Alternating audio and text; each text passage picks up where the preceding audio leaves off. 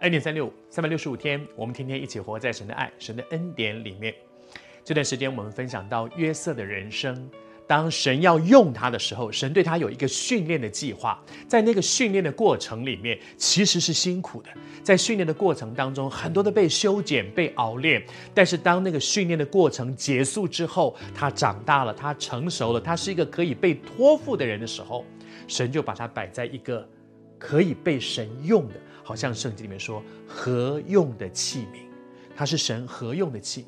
而当神要用他的时候，神就会给他几样很特别的东西。昨天说，神会给他权柄，好像法老把那个打印的金戒指给他，那个印盖下去了，哇，那就代表代表法老说这是法老的命令了。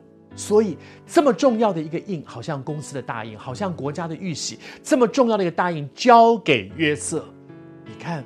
法老多信任他，你知道吗？当神要用我们的时候，神用你，神用我，神也是信任你的，他也会把权柄给你。不但把权柄给你，接下来在圣经里面讲说，为他穿上细麻衣。细麻衣是什么呢？我们用今天最容易懂的话，就是官服。细麻衣是什么？是当时那些做官的人那种最好的料子。换句话说，穿那样子的衣服，代表的是什么？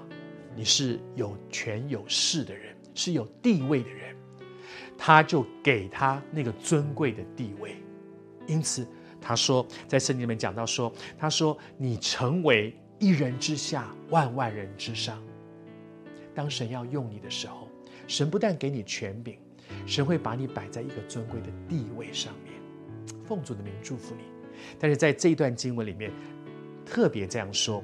在这段经文提醒说，他说：“你可以掌管我的家。”法老对他说：“我把你摆在这个地位上，你可以管理我的家，我的民都必听从你的话。不但是我的家，那个家显然后面说我的民就指的是国家。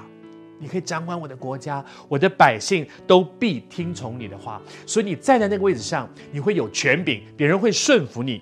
但是他后面也说，唯独在宝座上的我。”比你大，我感觉我们昨天有一些人，你也觉得是，上帝给你一个很有很有影响力的位置，很有权柄的位置，是一个别人会顺服你的位置。